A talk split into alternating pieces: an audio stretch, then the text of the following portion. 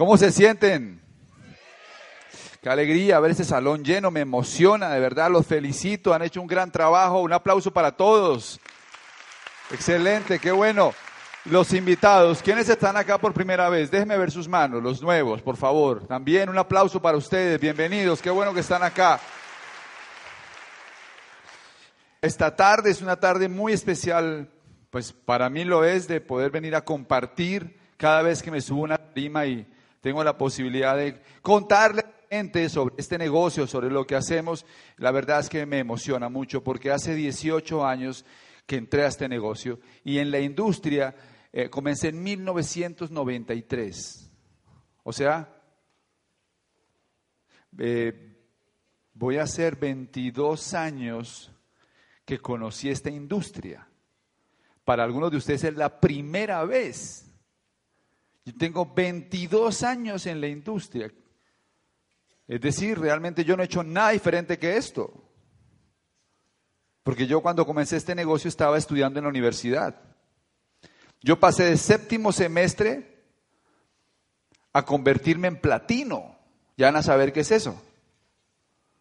Yo a los 22 años recibí mi primer ingreso un millón ochocientos mil pesos fue mi primer ingreso en este negocio.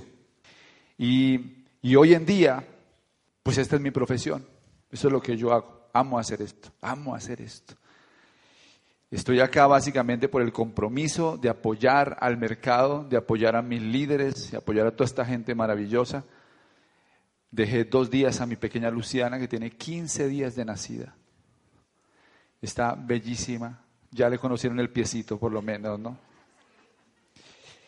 Y la verdad es que, lo hago porque, porque quería venir a compartir con ustedes y contarles la historia. Sé que muchas personas están acá por primera vez, escépticos, o quizás pensando, ¿sí será verdad toda esta historia? ¿Sí se podrá ganar tanto? ¿Sí podría hacer yo esto? Con la escepticismo natural cuando uno ve algo por primera vez. Yo lo vi, como se lo dije hace ya más de 20 años, y me acuerdo mucho que me invitó una tía a ver el plan. Yo estaba siguiendo un guion que me habían dado. El guion era muy sencillo. El guion era básicamente, Carlos Eduardo, tienes que ir al colegio, sacar un, un buen ICFES. En mi generación el ICFES lo era todo. Si uno no tenía buen ICFES, la embarraba. Y pues yo saqué un ICFES más o menos.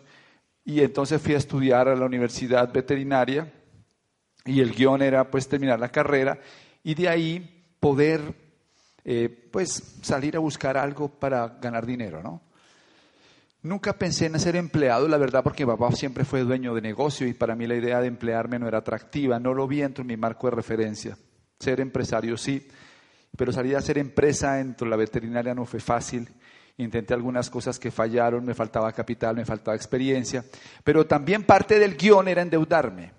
Parte del guion era endeudarme, entonces a los 23 años debía 30 millones de pesos porque compré un carro con un 10% de cuota inicial, porque compré vestidos a crédito, porque mi papá me dio una tarjeta de crédito amparada y yo saliendo a, a rumbear, pues la detenía full completamente a los tres o cuatro meses. En fin, 24 años yo debía 30 millones de pesos y me llamaban tres abogados a la casa a cobrarme.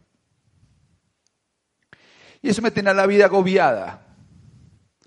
Porque cuando una persona tiene deudas, el problema es que eso afecta directamente su autoestima. Y entre más deudas tienes, más sientes que no mereces a veces. Y el que tiene muchas deudas vive con dos emociones, angustia y ansiedad por conseguir el dinero y culpa de gastarlo. Entonces yo no me sentía bien por eso. Trabajaba perdón, quería trabajar en algunas cosas así como montar un criado de perros para ganar dinero, pero nada eso solucionaba mi problema. Y aunque no voy a decirles que era una vida dramática, porque yo tenía garantizada la comida, la dormida, tenía educación, tenía todo garantizado. Pero mi papá me dijo, yo a usted no le pago un peso de esa deuda porque esa deuda es suya, usted responde por eso. Y eso me formó. Yo sabía que tenía que salir del problema. Y entonces aparece la misma invitación que le están haciendo a ustedes invitados hoy. Los invitan a una reunión, yo fui a una reunión de unas 250 personas con un entusiasmo sospechoso, porque hay que entender que cuando uno viene por primera vez, esto suena raro, porque hay mucho aplauso, mucha gente saludándose, mucho abrazo, campeón, y eso para uno es raro eso. Parece más un partido político, parece un culto, alguna cosa, pero no parece un negocio. Y entonces llegué al sitio, la música estaba a todo volumen, este ambiente un poco raro para mi gusto, y me invitó una tía, que es una tía que no, tiene, no tenía credibilidad para mí en negocios. Los que la conocen, mi tía es adorada, pero es la típica tía que se ha vendido por catálogo galletas, corbatas, ha vendido bufandas, eh, vende de todo. Y cada vez que la tía llega a una casa, pues uno le compra por colaborarle a la tía. Y entonces, por supuesto, esa tía fue la que invitó al negocio. Entonces yo estaba muy como, pues, ¿qué me va a invitar mi tía? Y pues finalmente fui a la reunión, me senté allá atrás, con los brazos cruzados, con la mente cruzada, como pensando, yo si no me dejo convencer. Porque además los colombianos tenemos una idea en la cabeza y es de eso tan bueno, no dan tanto. O sea que yo los entiendo, invitados. Yo sé cómo se están sintiendo. Sin embargo, el tipo se sube a la tarima, además me cae mal. No sé si a alguno le pasó también, pero si a alguno le cae, el tipo me cae mal y el tipo comienza a hablar de éxito y comienza a hablar de sus carros. Me acuerdo mucho que habló del último carro que se compró y yo inmediatamente hice un rechazo. Me pareció arrogante y el ser humano se conecta más cuando le hablan de miserias. Y entonces ahí me desconecté y continuó la conferencia, bla, bla, bla, bla, bla, bla, bla, hasta que el tipo dijo, si usted se mete este negocio, usted puede pagar sus deudas. Yo dije, Dios mío, que sea verdad, Dios mío, que sea legal, porque me voy a meter a hacer este negocio. Ese día me fui para mi casa con una caja. Llegué allá y le dije a mi papá, voy a comenzar mi propia empresa. Mi papá tiene un negocio tradicional, me dijo, tengan cuidado que lo van a tumbar.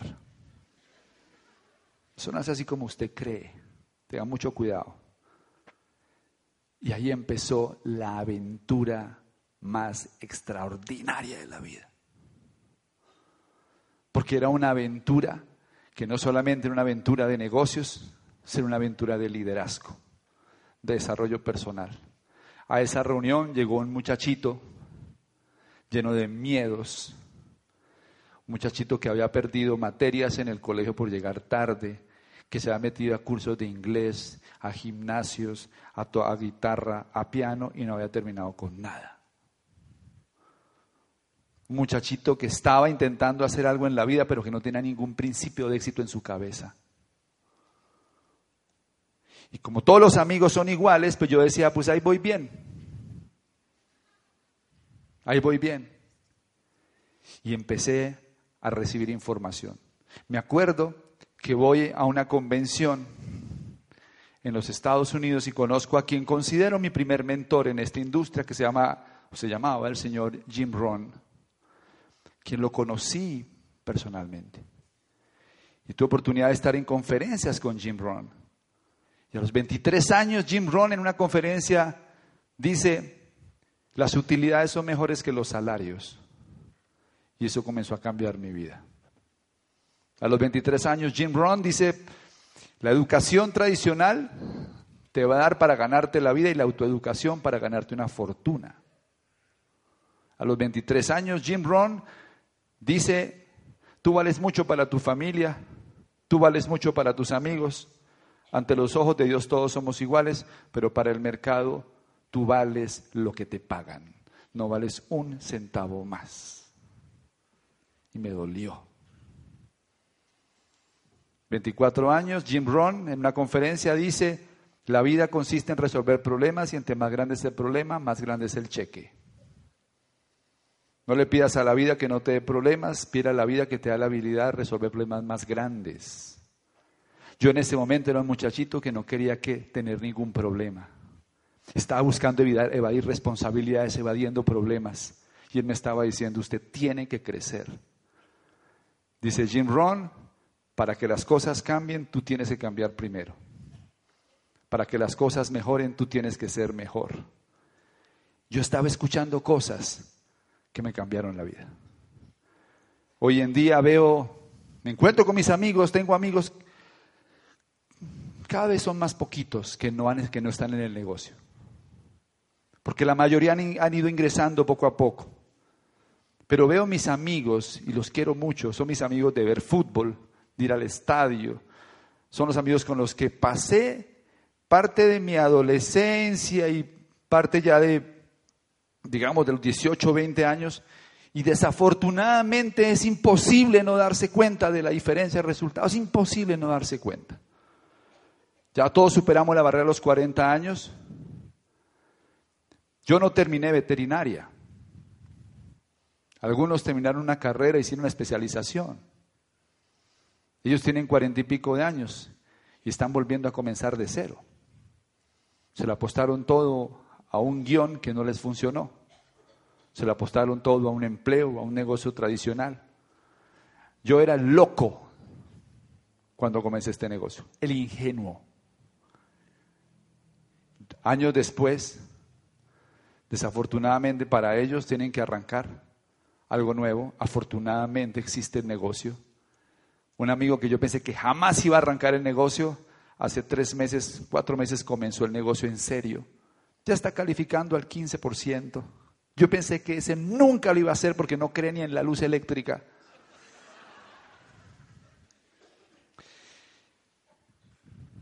Y bueno, ahora me dice sensei.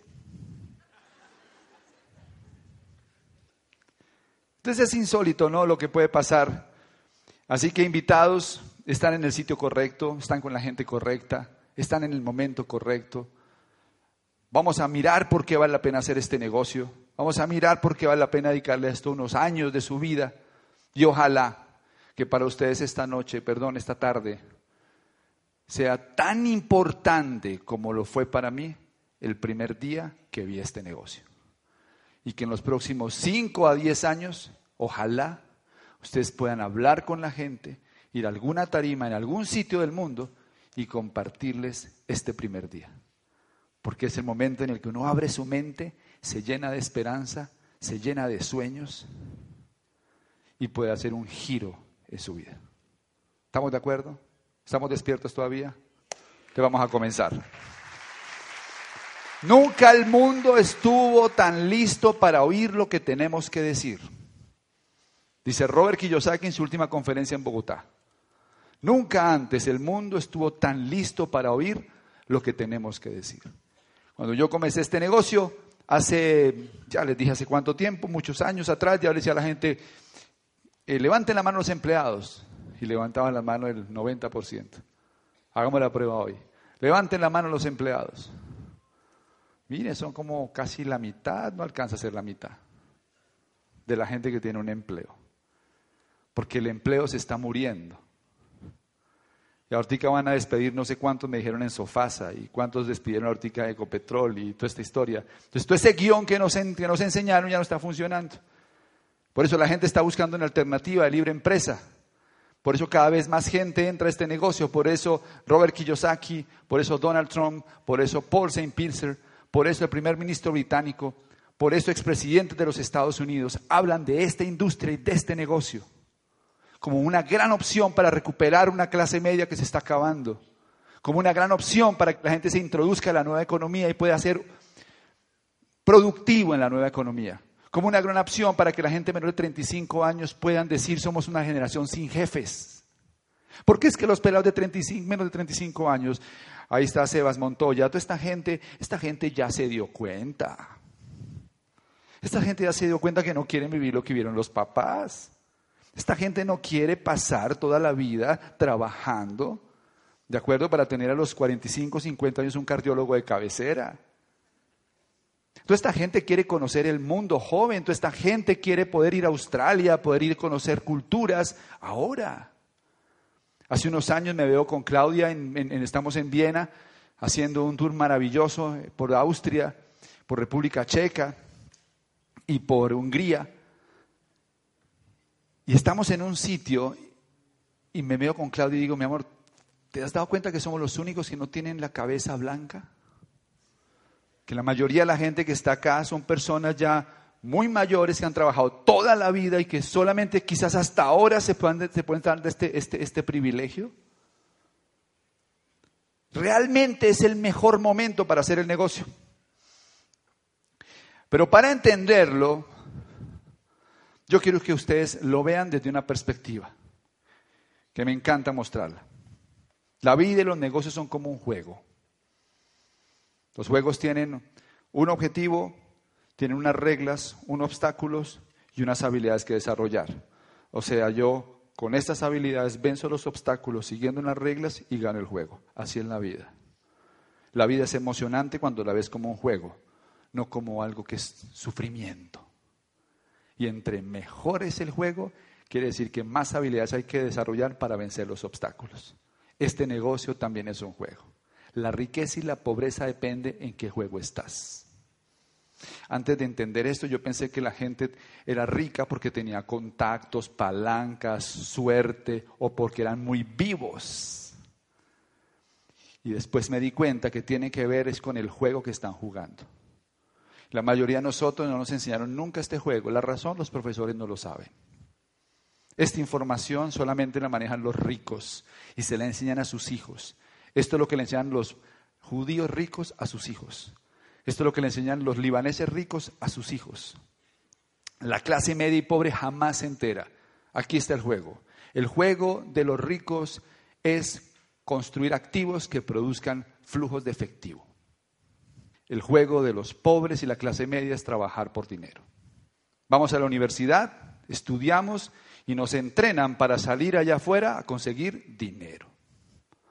Los ricos no tienen que ir a la universidad porque los papás le enseñan que el juego es comprar un activo que te produzca dinero.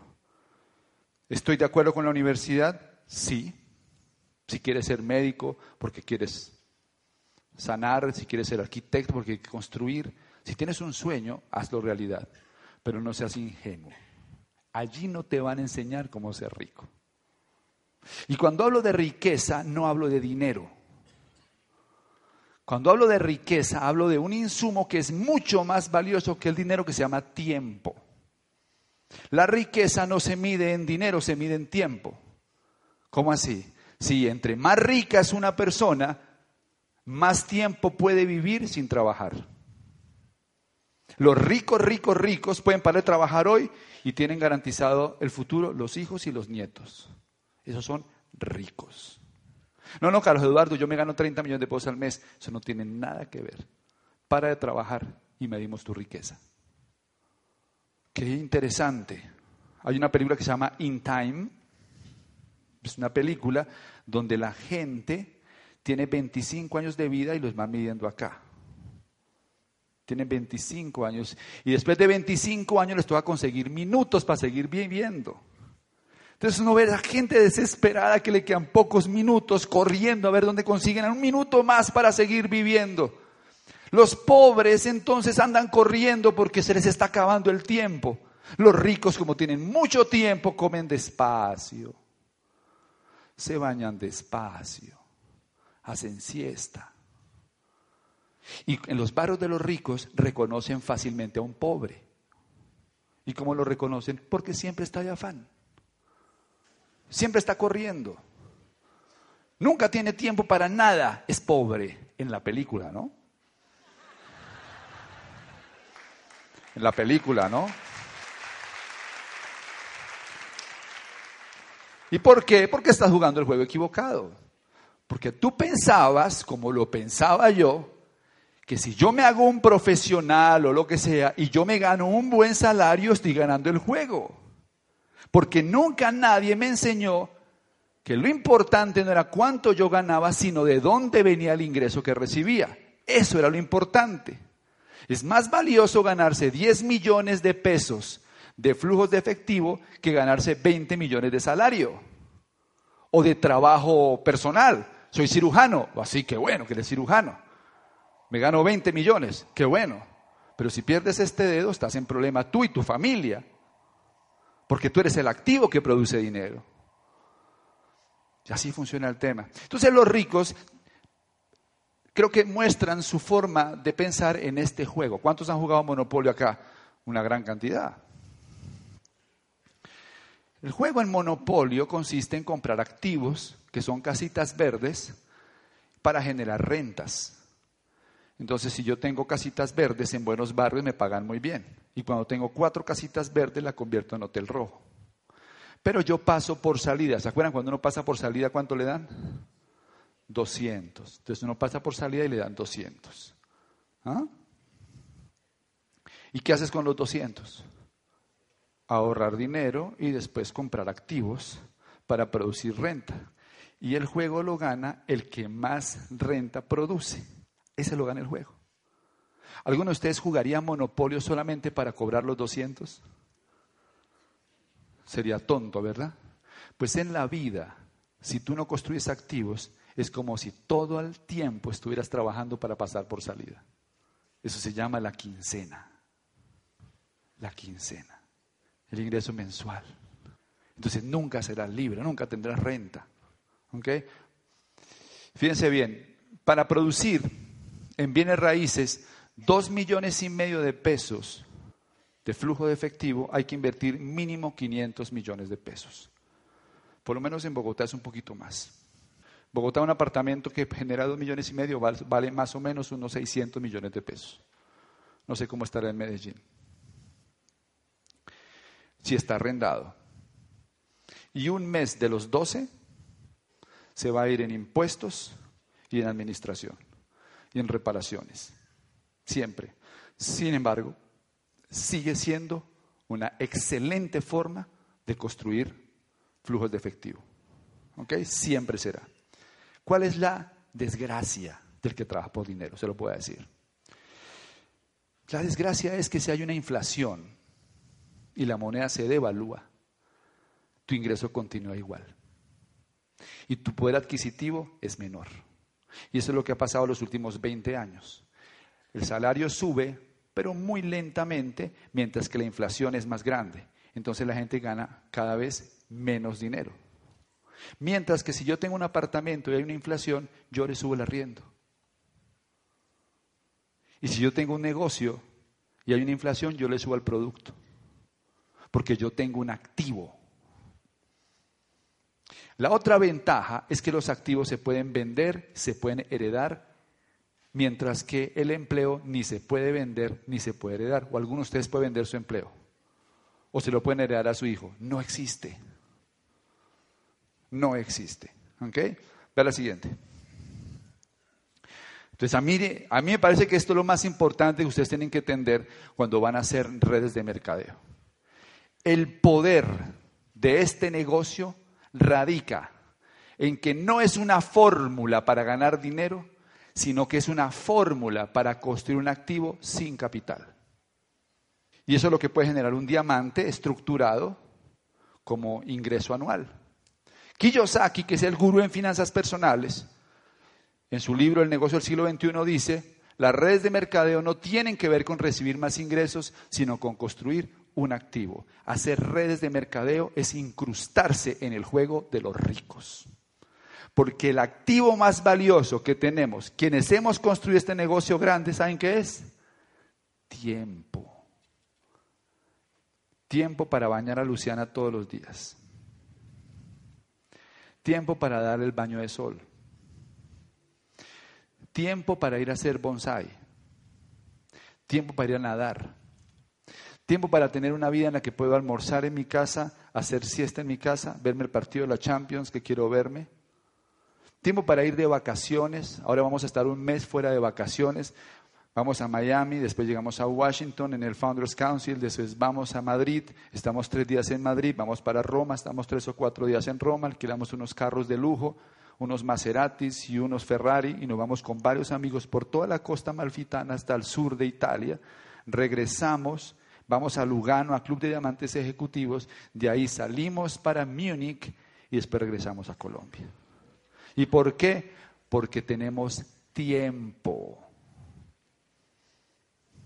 Porque construimos una red de mercadeo, ¿ok? Que es un activo. Los que no están incrustados en este juego vive en el otro juego. Y en el otro juego la gente está en huelga. La huelga lo hacen los que están en el juego de la clase media y pobre, porque dicen no me pagan lo suficiente, los bancos me tienen ahorcado, ya no tengo plata para pagar más créditos, estoy quebrado. ¿Ok?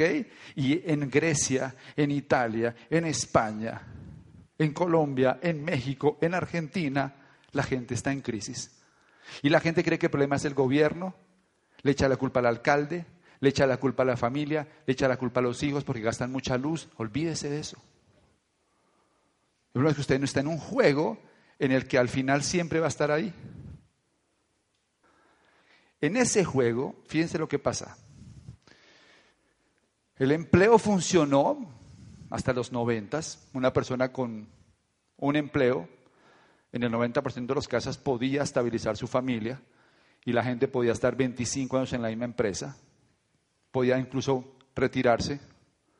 Mientras que hoy en día hay poca demanda laboral, hay muchos despidos, despidos masivos por reestructuraciones, los contratos son a término fijo y corto plazo.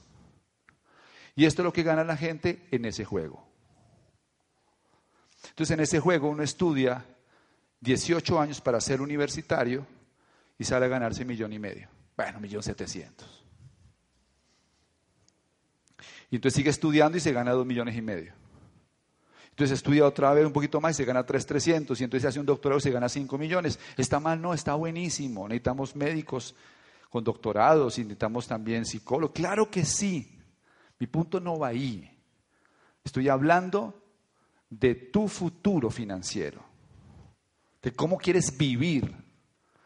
Pero la mayoría escoge este juego. Uno se parece a las cinco personas con las que más anda. ¿Sabían eso? Uno se parece a las cinco personas con las que más anda, por eso anda con ellos. Entonces, cuando uno se reúna con ellos, generalmente ellos hablan de lo mismo. Tengo deuda, no me alcanza la plata, estoy estresado, estoy peleando con mi esposa, me encontraron el colesterol alto. Y entonces uno dice, ay, es normal. Porque todos creemos que las cosas que son promedio son normales. Y eso no es normal. Porque la gente promedio en este país está enferma, estresada, sin plata, quebrada, no hace ejercicio, no se alimenta bien, no descansa suficiente, ni siquiera va bien al baño. Y aunque eso les parezca raro, es un símbolo de salud, signo de salud. Pero como los cinco amigos están igual, uno dice, ah, eso es normal. No es normal. Yo crecí con mucha mamá y con poco papá. O sea, con el trabajo de mi papá, con el ingreso de mi papá en la empresa era suficiente para vivir. Ya en los 90 los niños crecieron con poco papá y con poca mamá. Hoy en día los niños crecen sin papá y sin mamá. Porque la gente necesita varios ingresos. En ese juego es normal. Entonces uno encuentra a la gente que trabaja en el día, da clases de noche y vende merengones el fin de semana. Todo el tiempo en función de trabajar. No hay descanso. Siempre trabajando. En ese juego eso es normal. En las pensiones, antes había muchos aportando, pocos queriéndose pensionar. La empresa o el gobierno se hacían cargo. Y ahora hay pocos aportando y muchos queriéndose retirar. O sea, apostar a una pensión es ser uno muy ingenuo. En los negocios tradicionales, la gente dice, no, pues montemos un negocio. Ok, adelante. Ahora la competencia no es con los costeños, ni con los santanderianos, sino con los coreanos, con los chinos y con los taiwaneses. Antes había menos amenazas competitivas, menor carga tributaria, mercados más estables, menos incertidumbre hacia el futuro, conocimiento básico en la administración podía ser suficiente para avanzar. Hoy la competencia es global, el aumento de impuestos, la economía es volátil, se requieren mayores habilidades. Hoy en día es más difícil triunfar como empresario. Entonces, ¿qué hacemos? Pues es que eso fue lo que yo entendí. Esto es. Cuando yo entendí todo esto, llegué a una conclusión, única conclusión, esto es. Como dice mi amigo el pelícano dominicano Teo Galán, allá afuera no hay más nada. No hay más nada. Tienes, y no quiero quitarle mérito a lo que ustedes están haciendo, no. Lo que pasa es que ser muy bueno para triunfar allá afuera, muy bueno. Acá aprendiendo algunos conceptos, entendiendo algunas cosas, ustedes pueden construir un gran negocio y ahora voy a hablarles un poco de eso. Y ahora que estaba hablando Luis Alberto de Ginás, me acuerdo que me fui a una conferencia de Ginás en Bogotá donde, donde, pues, este es un tipo muy, muy importante en este país, un gran científico, iba a hacer una ponencia sobre la teoría de la evolución de Darwin. Y yo fui a verlo, me parece interesante oírlo. Y me senté a escuchar a Ginás y él empieza la conferencia diciendo que las jirafas son inevitables y que no son ninguna maravilla de la naturaleza. Que era absolutamente natural, evolutivamente, que hubiera algunos mamíferos que desarrollaran el cuello de las jirafas. Porque había tanta competencia en cierta altura por alimento que solamente si buscabas el alimento más arriba podías sobrevivir. Y entonces las jirafas que tenían el cuello un poquito más largo tenían una ventaja competitiva respecto a las jirafas de cuello corto. Y entonces se volvió un factor evolutivo clave tener el cuello más largo. Y ese intento de llegar más arriba hace que el cuello vaya creciendo y las jirafas entre más largo tenían el cuello, podían evolucionar mejor. Y después de millones de años, entonces aparecen las jirafas que hoy vemos y nos parecen, wow, qué maravilla. Ninguna maravilla, era inevitable que hubiera jirafas. Después dice Ginás, los tres factores de la evolución son primero la necesidad, o sea, si no hay necesidad, no se estira el cuello. Dos, deseo. Si no quiero ese alimento, sino prefiero consumir hormigas, pues desarrollo el hocico hormiguero, el, hocico de los hormigueros. Y tres, tiempo. El cuello no se estira en dos meses. Las personas, las familias, los países estamos en evolución. Y aquí está el mensaje para ustedes necesitas estirar el cuello. Porque el alimento ya está en otro sector, está en otro sitio. Si no estiras el cuello, pereces. Es un tema de evolución. Cuando estén en la mañana en su casa, mírense el cuello. Y si ven una persona exitosa, miren el cuello. Se ve el cuello largo. Vayan a la casa de, de Sergio los diamantes de Medellín, diamantes fundadores, un lunes a las 11 de la mañana, cuando están saliendo en su BMW para irse al club con sus hijos. Y usted le van a ver el cuello largo. Dicen, claro, esa gente consigue el alimento donde yo jamás podría llegar porque tienes el cuello, el cuello muy cortico. Entonces, para darle solución, les traje lo siguiente. Dale, por favor, ahora sí. Consejos para estirar el cuello. Primero, atención, conviértase en emprendedor. Sea un emprendedor. Entiéndame. Si usted no aprende a emprender, usted se quedó con el cuello corto. Hoy en día, tener una profesión cuello corto. En las universidades sales, de las universidades sales con el cuello corto. No te estiran el cuello sales a buscar el alimento donde todo el mundo lo está buscando, donde la competencia es voraz. Dice la UNESCO que en los próximos 30 años se van a graduar en el mundo entero el equivalente a los profesionales de toda la historia del hombre. Cuello corto. A competir. Hoy soy ingeniero. Sí, ¿cuánto te pagan? Cuello corto. Hace 30 años pagaban mucho mejor porque había menos competencia de alimento ahí. Es un tema evolutivo. Dos, fórmese en valores empresariales. Lea historia de empresarios. Escuche empresarios. Asóciese con empresarios. Vaya a conferencias donde hablen empresarios. Métase en la cabeza de un empresario. Ser empresario no es hacer cosas, es pensar de una manera distinta. El empresario sabe el valor de la inversión en la educación. El empleado quiere que la capacitación sea gratuita.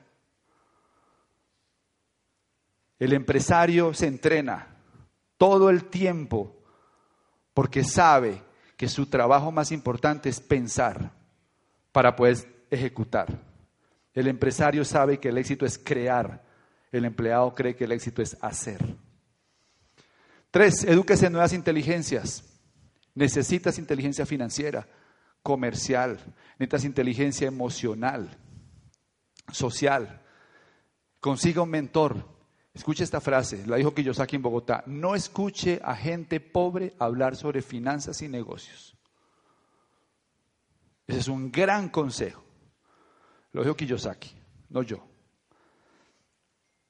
O sea, no salga a preguntarle a su vecino si le gusta este negocio o no. Porque él tiene el cuello cortico. Entonces él ve el alimento allá arriba y dice, no, pues eso es imposible, pues con su cuello cualquiera. ¿Se dan cuenta? Consígase un mentor, no escuche gente pobre hablar sobre finanzas o negocios. Si quiere ser exitoso, cometa más errores. Atrévase a fracasar más. El empresario no le tiene miedo a equivocarse, el empleado sí. Por eso que la mayoría de gente que viene a este negocio, a las tres semanas se quiere salir. Y uno dice, pero ¿por qué se va a salir? ¿Qué le pasa? Porque tiene el cuello cortico. Entonces no acepta que le digan que no. Se frustra fácil. No se enfoca suficientemente en lo que hay que hacer. Está lleno de paradigmas y de miedos. No se entrena. Elija un modelo de negocios y vuelvas experto en ese. Este negocio funciona para los que quieran ser profesionales. Y trabaje para crear flujos de dinero y no por un cheque quincenal. ¿Qué es el negocio? Esta es la mejor forma de explicarlo. El gran invento de Tomás Alva Edison no fue el bombillo, sino la red de interconexión, y eso es lo que yo creo que ustedes vean hoy. ¿Cuántos compraron bombillos este mes?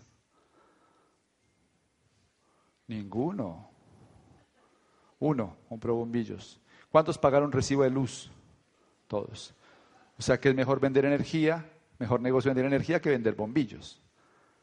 Pero cuando uno no tiene la mente empresarial, uno dice, ah, eso es el negocio de venta de jabones. No has entendido. Eso no es lo que yo hago. Yo hago una red de interconexión de consumo. Era muy simple el invento de Tomás Alva Edison, era un bombillo, un cable, otro cable y un contador. Y el contador mide el consumo del bombillo. El negocio no es vender el bombillo, el negocio es el consumo del bombillo. Y se creó una red de interconexión. Cuando yo comencé este negocio, organicé mi primera reunión. Invité a mis amigos de la cuadra. Tenía 23, 24 años. Organicé las sillas de la del comedor y algunas sillas de la sala, como unos seis o siete puestos puse ahí. Puse un papel periódico y lo pegué en un sitio para poder dibujar ahí el negocio. Invité a mis amigos y yo me acercaba a la habitación que daba a la calle para mirar por la persiana si venía alguno. Y no llegaba nadie. La reunión a las siete y a las siete y media vi que uno venía, el que vivía al frente. Venía para la casa, yo vi que entraba, entró. Cuando abrí la puerta y él vio las sillas ahí desocupadas, le pareció extraño sentarse en un auditorio de seis sillas y él solo ahí. Y yo dibujé el negocio. Por supuesto, no entró al negocio. Mi mamá, que vio toda esa película, cuando se acabó la reunión, dijo, pero yo me meto. Yo me meto a ayudarte. Porque mi mamá entró por colaborarme. Entonces ya éramos dos, ya éramos dos los que hacíamos el negocio, ya éramos dos. Y entonces comenzamos a hablar con la gente. Comenzamos a hablar con la gente y nos decían que no, y mis amigos que no, que eso no cuento, donde llega diamante usted me meto. Otro tipo me dijo, vas a pedalear y pedalear y te voy a apostar un millón de dólares a que nunca llegas a diamante. Y otro me decía, haga algo serio, tan mal anda la veterinaria. Nadie quería entrar. Y entonces por fin apareció una pareja en Cali, Mauricio Lara y Alba González, y se metieron al negocio. Y ya tenía una pareja en el negocio, en serio, ya éramos cuatro o cinco. Hablábamos con la gente, nos decían que no, pero dijeron que sí. Y entonces apareció Camilo Pinto y Fernando Palacio, y ya éramos diez o veinte. Y hablamos con la gente y nos decían que no, otros dijeron que sí, ya éramos 100. Y hablamos con la gente y nos decían que no, otros dijeron que sí, ya éramos mil. Y hablamos con la gente y nos decían que no, y otros dijeron que sí, ya éramos cinco mil. Y hablamos con la gente y nos decían, y otros dijeron que sí, ya éramos diez mil. Y hablamos con la gente y nos decían que no, y otros dijeron que sí, ya éramos veinte mil. Y hablamos con la gente y nos decían que no, y otros dijeron que sí, ya éramos cuarenta mil. Y después éramos cincuenta mil. 50 mil contadores, 50 mil sitios donde compraban un producto y llegaba a mi red de interconexión. Al final del mes la compañía totalizaba los consumos de todas esas familias y me liquidaba un ingreso en 16 formas distintas. Entonces por la mañana cuando la gente se lavaba los dientes yo estaba feliz porque se estaban prendiendo los bombillos. Cuando la gente lavaba la ropa, yo estaba feliz porque se estaban prendiendo los bombillos. No se confundan más. Para hacer eso necesita ser líder, empresario, no vendedor. Y ese es el gran reto en la industria. Que la gente asuma el compromiso para volverse un empresario y un líder y no se quede enfocado en el producto. ¿Ok? Ahora, ¿habrá mucho por hacer? Les voy a decir lo que hay por hacer. En Colombia hay 200 mil registrados. Y hay 30, 30 millones de personas mayores de 18 años. O sea que el 0.65% de los potenciales contadores para instalar en las casas están puestos. Pero de los 200 mil, 20 mil se entrenan. O sea que en Colombia solamente el 0.065% de la población quiere hacer este negocio en serio. O sea que el potencial es el 99.9%. ¿Quién se va a comer ese pastel? Yo no me salgo. Porque esto va a funcionar con nosotros o sin nosotros. Y cada vez más vemos artículos de prensa en periódicos, revistas de la proyección de la industria. En los próximos 5 a 10 años, ustedes van a ver en las portadas de las revistas económicas de este país, no las caras de los empresarios tradicionales. Ustedes van a ver las caras de los constructores de network marketing que tienen redes de 200, 300, 500 mil personas en América Latina y que generan 3, 4, 5 millones de dólares de utilidad cada año. Escríbanlo, porque en Asia así funciona. En Colombia somos 49 diamantes. En junio viene una pareja de China, se llaman Holly Chin y Berry Cha. Y esa gente tiene 2.000 diamantes en su negocio. O sea que esta industria es gigantesca. Ni siquiera somos pioneros porque una tendencia se considera que ha llegado la etapa de pioneros cuando llegó al 4% de la población. O sea, cuando aquí seamos 120 mil no, millón doscientos mil empresarios, diremos, somos los pioneros. En este momento ni siquiera somos pioneros. En mercadeo se nos considera adoptadores tempranos. O sea, se comieron el cuento fácil. ¿Ok? Una recordadita rápida a los nuevos, para que entiendan lo fácil que es el negocio. ¿Quién, ¿Quién es nuevecito por acá? Nuevecito, nuevo, nuevo, nuevo. Tú haces mercado. ¿Cuál es tu nombre? Yesenia, ¿en el amarillo, en el verde o en el azul? ¿En cuál compras? En el azul. Entonces un día que llegas al azul a comprar,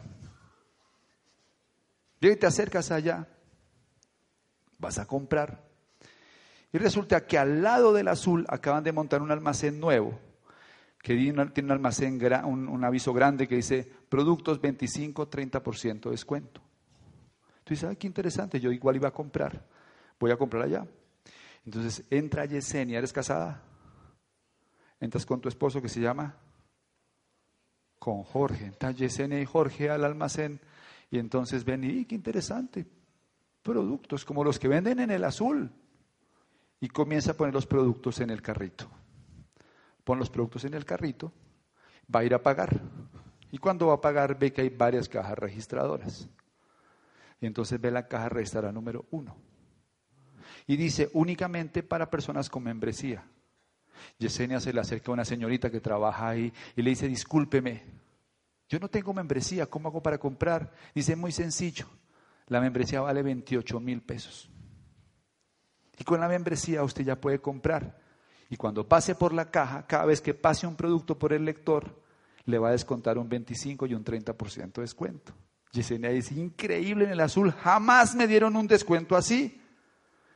Ella compra la membresía y empieza a pasar los productos y efectivamente cada vez que pasa un producto le descuentan 25%, incluso 30% en cada producto. Cuando ya está poniendo el último producto, el último producto en una bolsa, en ese momento ya se da cuenta que está pasando una pareja por la, por la caja registradora número 2.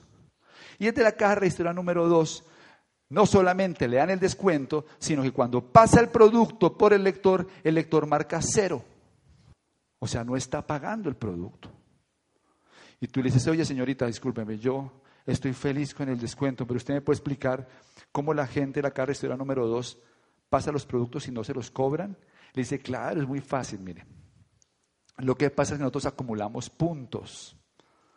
Los puntos no se los inventó Carulla. Nosotros acumulamos puntos.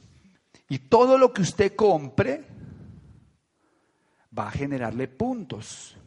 Si usted invita a otros amigos a que compre aquí con descuento, las compras de sus amigos también van a generarle puntos. Y si sus amigos invitan a sus amigos, las compras de los amigos de sus amigos también van a generar puntos. Cuando usted tenga 600 puntos, nosotros le vamos a devolver un porcentaje en dinero y usted con eso puede sacar sus productos gratis. 600 puntos es un millón y medio en compras de toda la gente que tiene a su alrededor. Y entonces dice Yesenia, wow. Entonces tú dices, voy a hacer una lista. ¿Y qué característica tiene la persona de la lista? Muy sencillo, usted se carga un espejito, se lo ponen debajo de la nariz. Si lo empaña, respira. Y si respira, lo pone en la lista todo el que se lave los dientes, todo el que consuma, entra a la lista. Qué bueno, entonces ella hace su lista y comienza a invitar gente a comprar en un sistema inteligente, o se llama prosumir, producir mientras se consume. El siguiente mes ella va al almacén, pone los productos en el carrito y pasa a la caja registradora número 2 y efectivamente sus productos salen gratis. Nunca en el azul lograste algo así. Y cuando estás pasando por la caja registradora número 2, te das cuenta que hay gente que está pasando por la caja registradora número 3.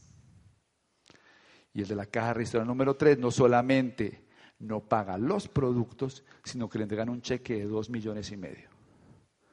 Y unos tiquetes para Punta Cana, para tener un concierto con Juan Luis Guerra o unos tiquetes para Orlando, Florida, o unos tiquetes para Cancún.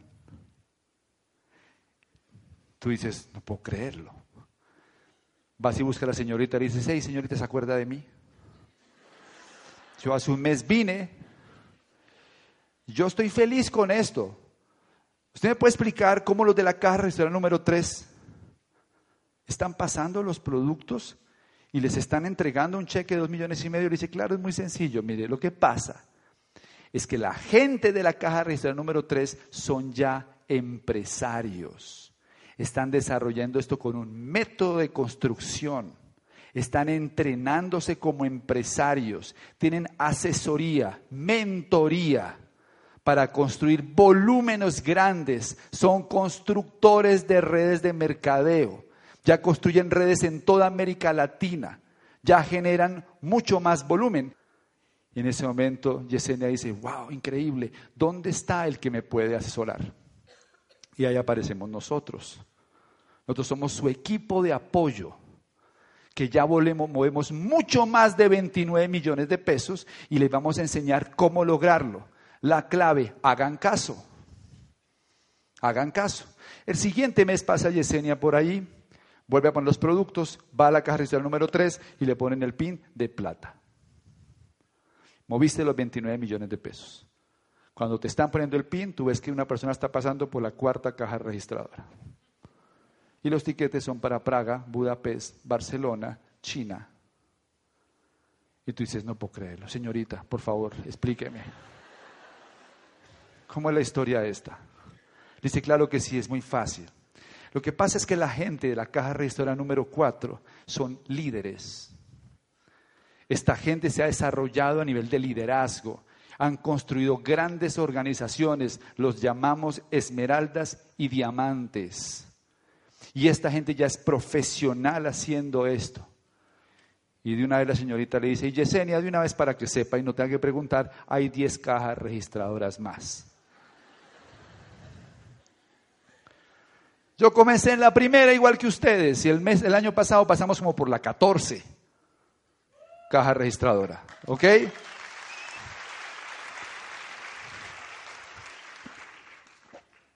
Ese es el negocio. No lo compliquen. ¿De acuerdo? ¿Por qué hacer el negocio? Vamos a hablar de activos para terminar esta primera parte. Los activos del network marketing. Lo que hace que realmente el negocio sea la gran oportunidad. Que lo diferencia de cualquier otro negocio. El primer activo del network marketing es el apalancamiento sin capital. La clave de la riqueza se llama apalancamiento. Los ricos se apalancan, los pobres no se apalancan. Es decir, una persona trabaja ocho horas al día, por cinco horas a la semana son 40 horas a la semana. Por 50 semanas al año son dos mil horas en un año. ¿Verdad que sí? Por 45 años son 90 mil horas. Un constructor de redes de mercadeo que tiene 100 personas en su negocio, si cada uno invierte dos horas diarias, su negocio crece a una velocidad de 200 horas diarias. Por cinco días a la semana son mil horas en una semana. Por 50 semanas en un año son 50 mil horas. O sea que en dos años hace 100 mil horas su negocio. Por eso un constructor de redes de mercadeo con 100 personas en su negocio puede lograr un resultado que no logra una persona trabajando toda su vida. Porque no tiene apalancamiento. El poder de la riqueza está en el apalancamiento.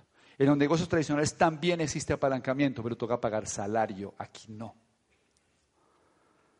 Y entre más gente tienes en tu negocio, más apalancado estás. Educación. Capacitarse es aprender a hacer cosas. Educarse es aprender a pensar. Nuestra sociedad necesita gente educada, no gente capacitada. Y eso hace la diferencia. ¿Qué es educarse? Educarse es aprender a resolver problemas. La mayoría de las personas cuando vienen al negocio no vienen educadas para resolver problemas. Se asustan cuando hay un problema. Mucha gente me dice, ¿y cómo hago para que entre uno? No sé, resuélvelo. Ese es tu problema. Lee un libro, escucha un audio, asiste a un evento. ¿Cómo hago para que la gente venga? No sé, estudie, aprenda, resuelva el problema. Mi primer problema era meter uno. Bueno, lo metí, era mi mamá, pero lo resolví. Después tenía que meter 50 para calificarme plata. ¿Y qué tuve que hacer? Hablar con mucha gente. Mucha gente me dijo que no, pero yo sabía que tenía que resolver mi problema. Nadie lo iba a resolver por mí. Y los metí. Desarrollé inteligencia emocional, pensamiento de campeón. El éxito es pensamiento de campeón. No tiene que ver con un negocio en sí, tiene que ver con la forma de pensar. El que es campeón en patinaje, el que es campeón en fútbol, el que es campeón en Amway, comparten una misma forma de ver la vida. Primero que todo, amaestrar la desilusión. Segundo, mantenerte enfocado. Tercero, no negociar las metas. Cuarto, aprender a manejar la presión que existe en cualquier negocio. Te vas volviendo un campeón. Si no tuviéramos el programa educativo, este negocio sería inviable, porque nuestra mente colapsaría. Por eso la decisión de valor no es la decisión de entrar al negocio, esa decisión vale 28 mil pesos, no tiene ningún chiste. La decisión de valor es la decisión de entrenarse, volver, tener una mente entrenada para poder triunfar. El poder de tener tu propia red de negocios. Una red. Las redes son riqueza. Los ricos son dueños de redes. ¿De quién son las redes de comunicación? De los ricos. Y las demás redes son del gobierno. Alcantarillado, luz, los ricos son dueños de los sistemas y de las redes. Aquí tienes un chance de ser dueño de una red. El potencial de una red depende de cuántas personas hay. La ley de Metcalf dice que una red, el valor de una red se mide en el número de integrantes al cuadrado. O sea, ¿cuánto creen que costaba el primer fax que se inventó? ¿Mucho o poco? Mucho cree uno, ¿no? Pues no valía nada porque no había a quien mandarle un fax poder de la red es cuando había muchos fax. El poder de la red es cuando hay muchas personas. Y las redes te hacen libre porque ya no depende de ti el esfuerzo y el ingreso. Riqueza. Un mecanismo genuino para crear riqueza en dinero y en tiempo. Y ese es el que más me gusta para terminar. Sueños. Soñar, tener otra vez brillo en los ojos y no tener que estar atado a un trabajo toda la vida o a algo que probablemente no te está dando la satisfacción. La mayoría de gente viene a este negocio y ya no tiene sueños, tiene pesadillas, dejó de soñar. Y el que no sueña se muere más rápido.